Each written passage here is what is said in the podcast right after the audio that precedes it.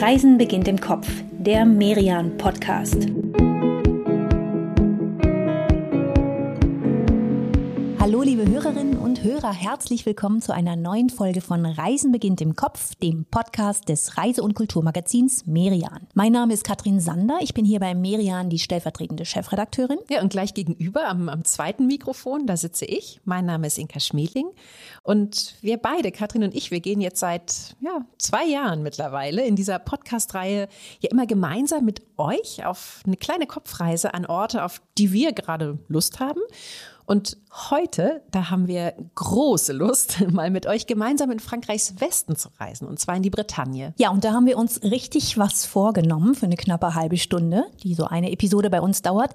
Denn die Bretagne, die ist Frankreichs mit Abstand größte Halbinsel. Die Küstenlinie der Bretagne, die ist gute 2700 Kilometer lang und es gibt wirklich unglaublich viel zu sehen hier. Wir haben erst vor kurzem bei Merian eine ganze Ausgabe über die Bretagne herausgebracht. Deswegen, Inka, wir werden uns also ein bisschen fokussieren müssen und ich schlage vor, wir suchen uns drei Highlights raus, die wir euch vorstellen. Okay, also die Kunst der Reduktion heute können wir gerne mal versuchen und naja, anfangen sollten wir schon mit der Küste irgendwo, oder? Das ist gar keine Frage, denn die Küste, die ist in der Bretagne wirklich die Sehenswürdigkeit Nummer eins. Der ursprüngliche Name dieser Region, der lautet Aremorica und das heißt so viel wie Land am Meer. Ja, das waren die Gallier, die hier in ihrem Aremorica gelebt haben, also verkürzt gesagt könnte man fast sagen Asterix und Obelix, oder? Ja, sehr verkürzt. Ne? Ja, ganz Gallien ist von den Römern besetzt. Ganz Gallien, nein. Ein von unbeugsamen Galliern bevölkertes Dorf. Ja, ganz genau. Dieses berühmte Dorf, das soll irgendwo hier an der Nordküste gelegen haben. Ein Historiker hat vor kurzem sogar mal behauptet, das heutige Erki, das sei definitiv der richtige Ort. Also dort hätten Asterix und Obelix gelebt. Und dieses Erki, das ist so na, 40 Kilometer westlich von Saint-Malo. Ja, aber ist halt nur ein Ort entlang dieser 2700 Kilometer langen Küste und es ist ja auch irgendwie lustig, ne, dass ein Historiker nun den Originalort von Comicfiguren sucht, aber ja, interessanter so Versuch. So berühmt sind sie halt, ne? Genau. Und diese Küste, ne, die ist ja, also du hast ja schon gesagt, total lang, aber sie ist ja auch total unterschiedlich. Also ja, je nachdem, wo man gerade ist, hat man irgendwie eine ganz, ganz andere Landschaft vor sich. Was würdest du sagen? Welches, welches Stück Küste suchen wir uns da jetzt raus? Ja, das ist eben die Frage. Ne? Das ist die Qual der Wahl. Vielleicht mal so als ganz groben Abriss für alle von euch, die nicht jeden Fleck in der Bretagne kennen. Wir können das unterteilen in die Nordküste, also Richtung Ärmelkanal, Richtung Normandie. Die ist ganz stark geprägt von Ebbe und Flut. Und das sieht man sehr schön zum Beispiel in Saint-Malo, dem Festungsstädtchen. Ja, aber man sieht es fast noch mehr am, am weltberühmten Mont Saint-Michel. Der ist ja wahrscheinlich vielen Begriff.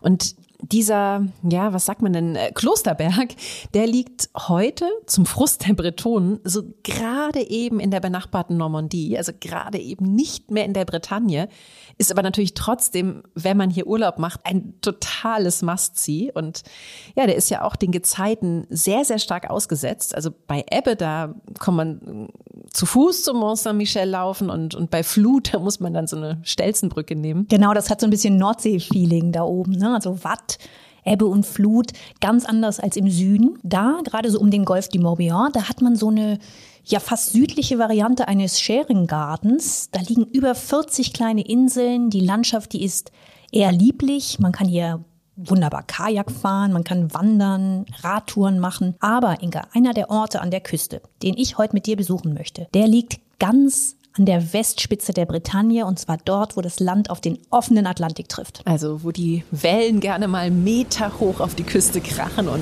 es stürmt und pfeift. Ich kann es schon richtig hören. Okay, dann ja, ziehen wir uns doch mal die Mützen so ein bisschen tiefer ins Gesicht hier im wilden Westen. Wo willst du denn da genau hin, Katrin? Ich habe unseren Kollegen Jonas Morgenthaler gefragt. Jonas hat hier bei Merian die Bretagne-Ausgabe betreut. Der kennt diese Gegend also richtig gut.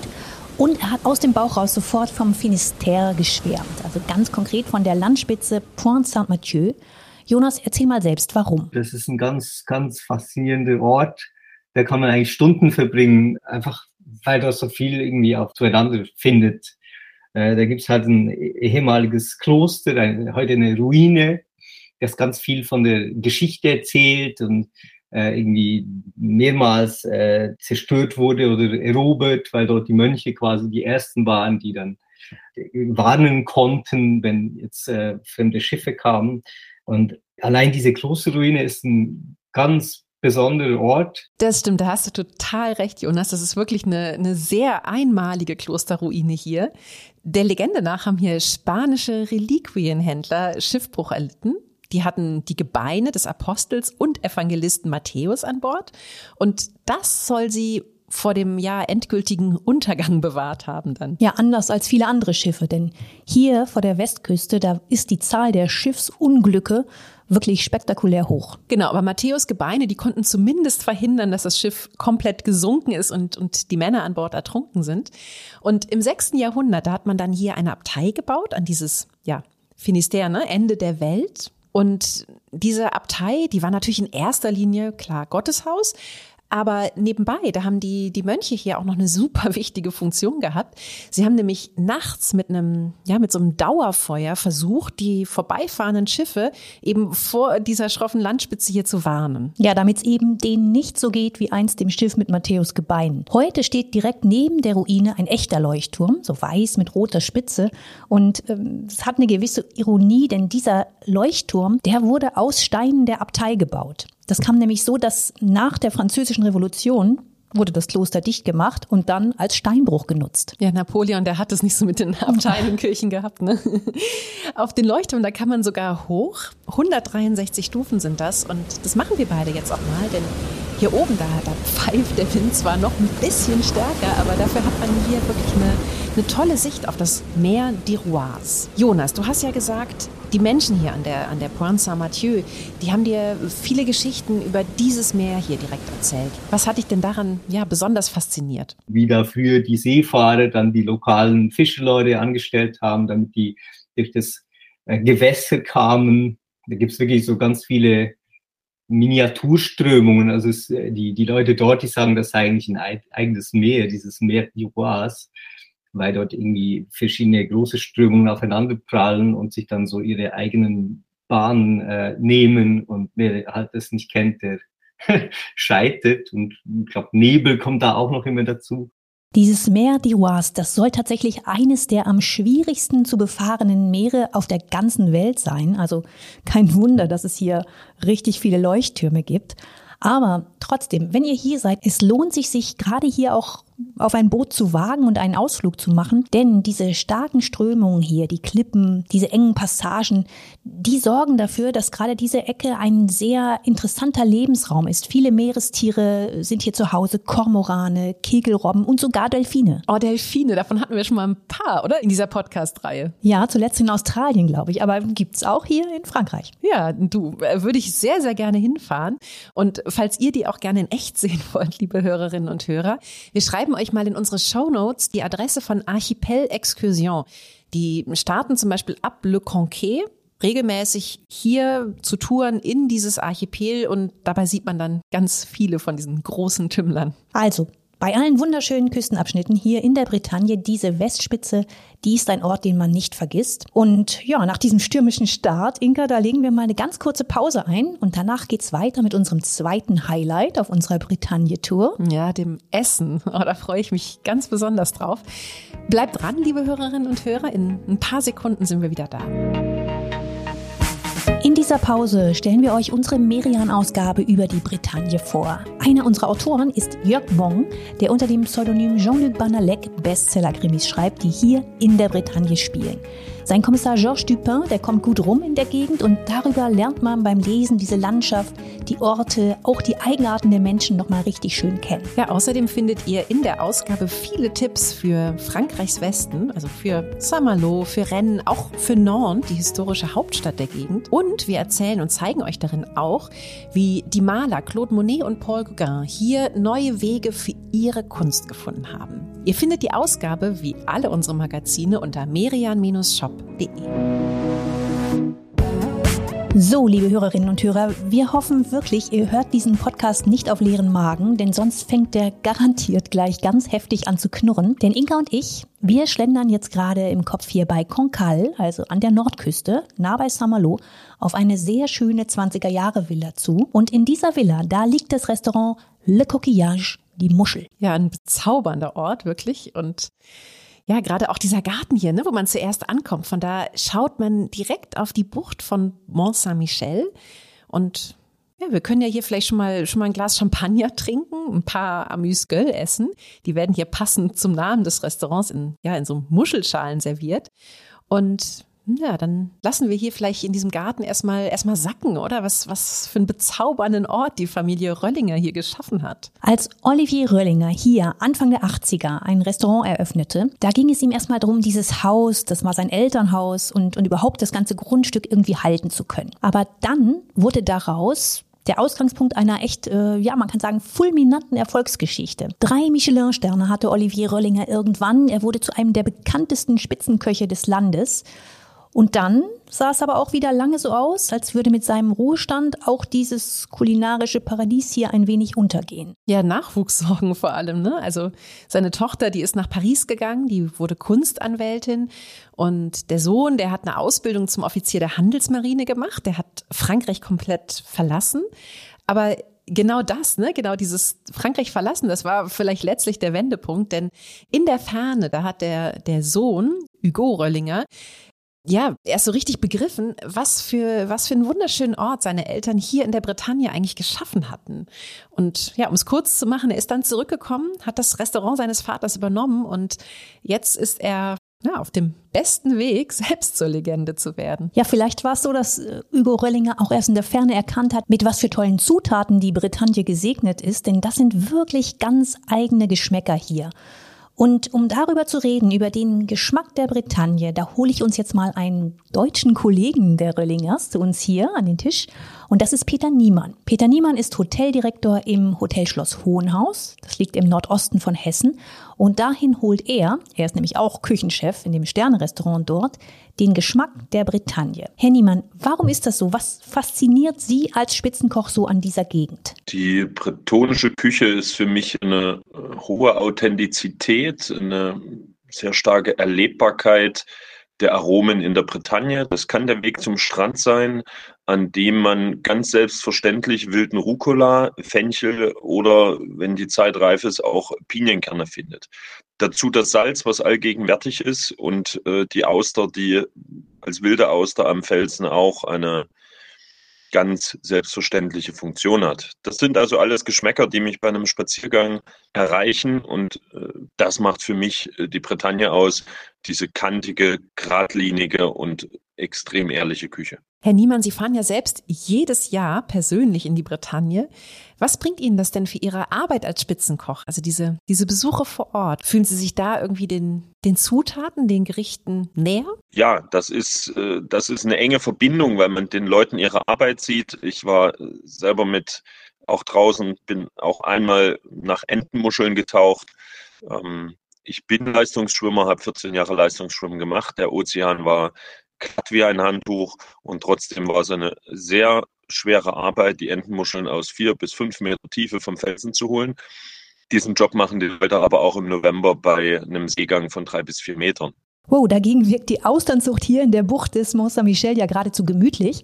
Ja, ich würde auch sagen, das ist mal ganz schöner Einsatz, ne, nach denen zu tauchen. Da braucht man bei den Austern braucht man wiederum vielleicht ein bisschen mehr Geduld dann, ne? Also die die wachsen ja in so in so Netztaschen und diese Netztaschen, die sind auf Tischen im Meeresboden fixiert und bis die Austern fertig gewachsen sind, dauert's ja Gute vier Jahre.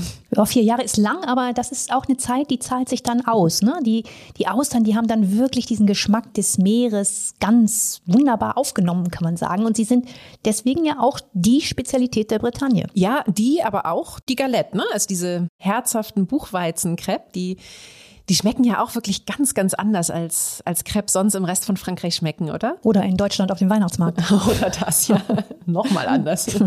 genau, aber hier in der Bretagne, da ist es einfach so, dass alles ja irgendwie eine Spur herzhafter ist und mehr Geschmack hat, kann man sagen. Herr Niemann, Sie servieren im Hotelschloss Hohenhaus in Hessen ja nicht nur bretonischen Cidre und Whisky, sondern auch Fisch aus der Bretagne. Und dabei setzen Sie sonst in Ihrer Küche ja eher ganz auf regionale Produzenten, auf kurze Wege. Ihnen ist Nachhaltigkeit sehr wichtig. Warum machen Sie denn beim Fisch eine Ausnahme? Die Nachhaltigkeit der bretonischen Fischprodukte sehe ich darin, dass wir Fischerfamilien direkt bezahlen, dass wir ihnen mehr bezahlen als die Aufkäufer und somit dafür sorgen, dass all diese Menschen, die um einen relativ kleinen Kutter mit zwölf Metern versammelt sind, ähm, dass diese Menschen direkt ihr Geld von uns bekommen.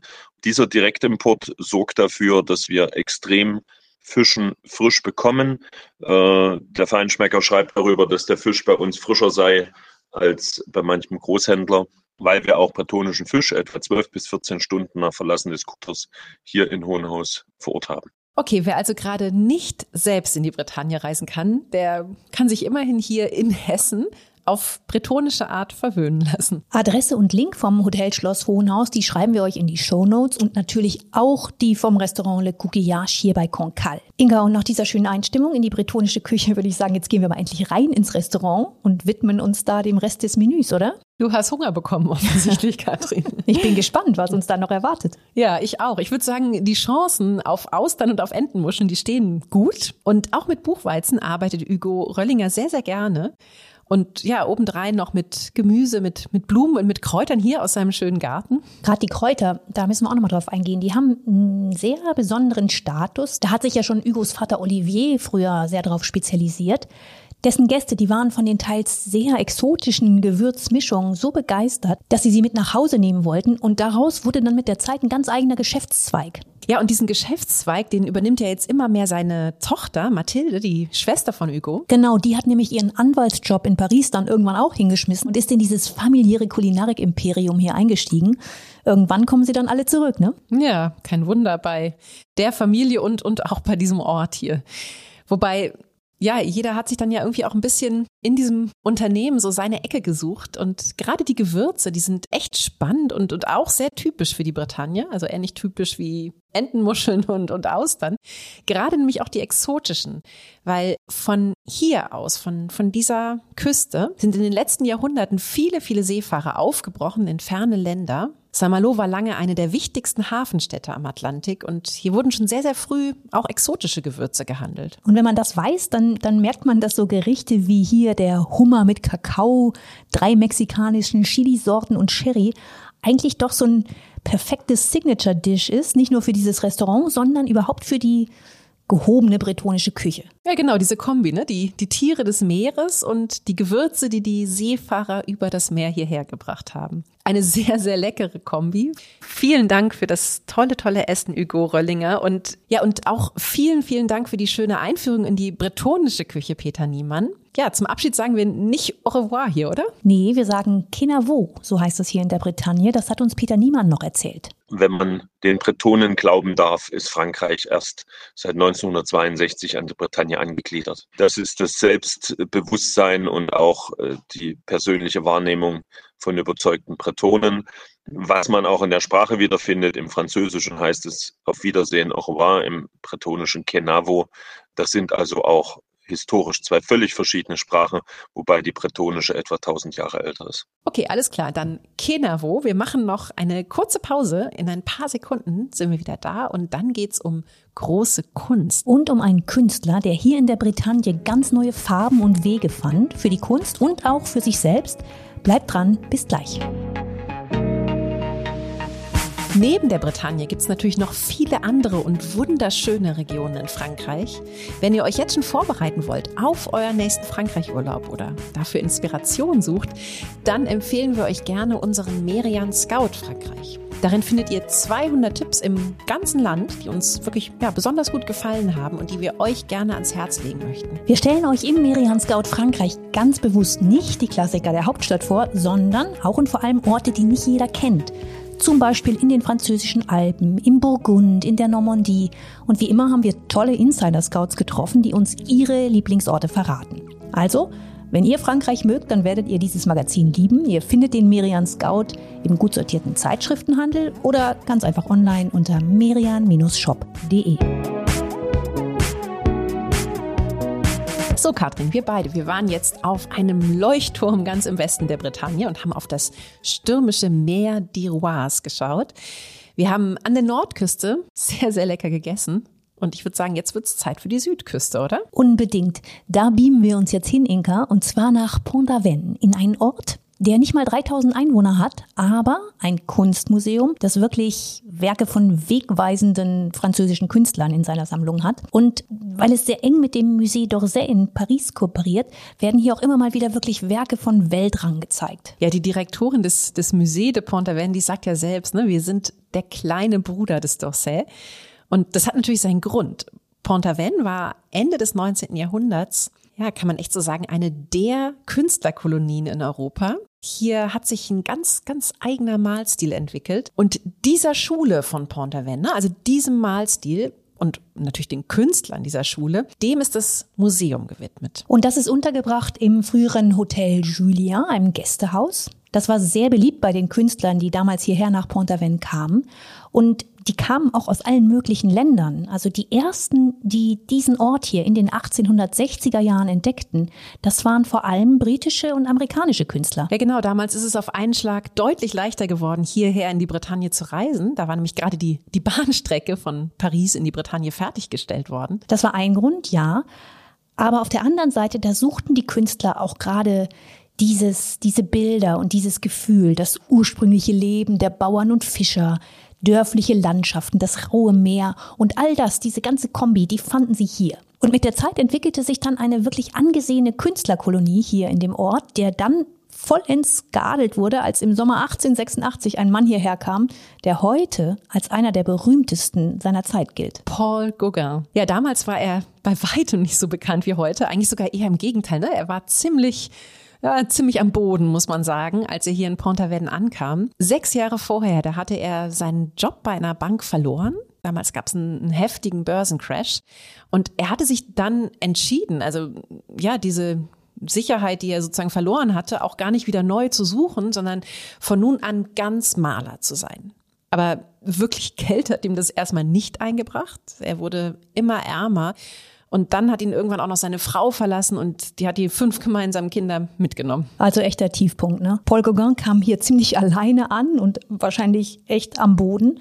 Und er hatte mehr Fragen im Kopf als Antworten, kann ich mir vorstellen. Aber gerade weil er damals so auf der Suche war, weil er wirklich zum Kern der Dinge vordringen wollte, hat er es geschafft, dass sich mit der Zeit eine kleine Gruppe um ihn geschart hat. Und die haben dann gemeinsam einen neuen Stil geformt. Ne? Schau dir mal diese Werke hier an, Inka, die Werke im Museum.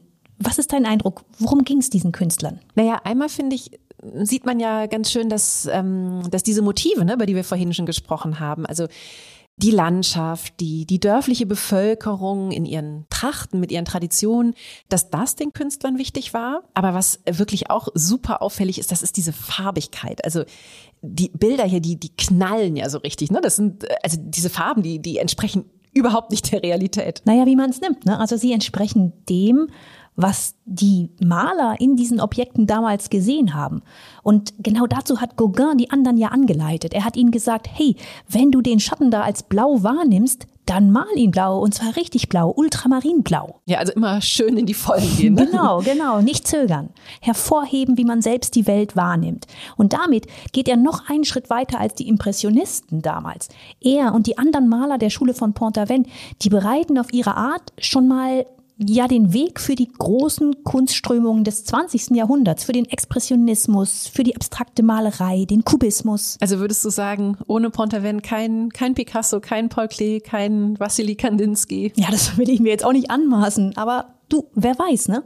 Picasso, der hat ja übrigens auch dreimal seinen Sommer hier in der Bretagne verbracht, allerdings ein bisschen weiter nördlich, in Dinard, direkt neben Saint-Malo. Wobei ihn haben dann weniger die Bauern und die Fischer interessiert als die badenden Frauen. Das wundert mich irgendwie gar nicht bei Picasso, das kann ich mir lebhaft vorstellen. Paul Gauguin selbst, der ist ja dann einige Jahre gependelt zwischen Pont-Aven und Paris ging immer hin und her. Also die Bretagne, die, ja, kann man sagen, war, war recht lange eine Inspiration für ihn. Und irgendwann hat es ihn aber dann doch an wärmere Küsten gezogen. Da ist er erst nach Aal gegangen. Da hat er eine Zeit lang mit Vincent van Gogh zusammengearbeitet. Das war die Zeit, aus der diese legendäre Geschichte mit Van Goghs Ohr stammt. Er hat in einem Streit ein Stück seines Ohres verloren. Und bis heute ist nicht völlig geklärt, ob Van Gogh sich das im Absinthrausch selbst abgeschnitten hat oder ob es Paul Gauguin war, der zum Messer gegriffen hat. Hm, was tippst du? er hat selbst abgeschnitten. Oh, okay. Na gut, danach ging Gauguin jedenfalls weit, weit weg vielleicht ein bisschen Schuldgefühle, keine Ahnung. Na, es hat ihn in die Tropen gezogen und da ist er dann schließlich auch gestorben, im Alter von gerade mal 54 Jahren. Aber vorher, da hat er dort noch weitere sehr farbenprächtige Bilder gemalt. Und eigentlich sind das die Bilder, die man heute ja vor allem im Kopf hat, ne? wenn man an Paul Gauguin denkt. Diese Tropenbilder, den Farben. Genau, aber wir wissen ja jetzt, zu den Farben kam er hier in der Bretagne. Und wenn ihr das nachvollziehen möchtet, dann legen wir euch, liebe Hörerinnen und Hörer, unbedingt das Musée de Pont-Aven ans Herz. Adresse und Link, die findet ihr in den Show Notes. Und ich finde, für uns, Inka, ist das echt ein schöner Ort zum Abschluss dieser Folge, oder? Ja, denn das war es tatsächlich schon wieder, ne, für uns beide. Wir verabschieden uns aus der Bretagne und ja, Willst du noch verraten, wo es hingeht in 14 Tagen in der nächsten Folge? Ja, klar, mit Vergnügen. Denn es geht nach Rom. Wir gönnen uns eine gute Portion Dolce Vita und gehen in der nächsten Episode dann unter anderem den Geheimnissen des Vatikans auf den Grund. Ja, wir hoffen, ihr seid dann wieder mit dabei. Das würde uns sehr freuen. Und ja, wenn euch diese Folge gefallen hat, dann liked uns doch gerne auf eurer Podcast-Plattform. Schickt uns auch gerne Kommentare. Wir haben uns da die letzten Wochen immer sehr darüber gefreut, über ja, die Fragen und auch die Vorschläge, die von euch gekommen sind. Ja, deswegen immer gerne schreiben. Schön, dass ihr heute mit dabei wart. Wir hoffen, euch hat diese kleine Auszeit in der Bretagne genauso gut gefallen wie uns. Bis in zwei Wochen in Rom dann. Bleibt gesund und guter Dinge, passt auf euch auf und alles Gute.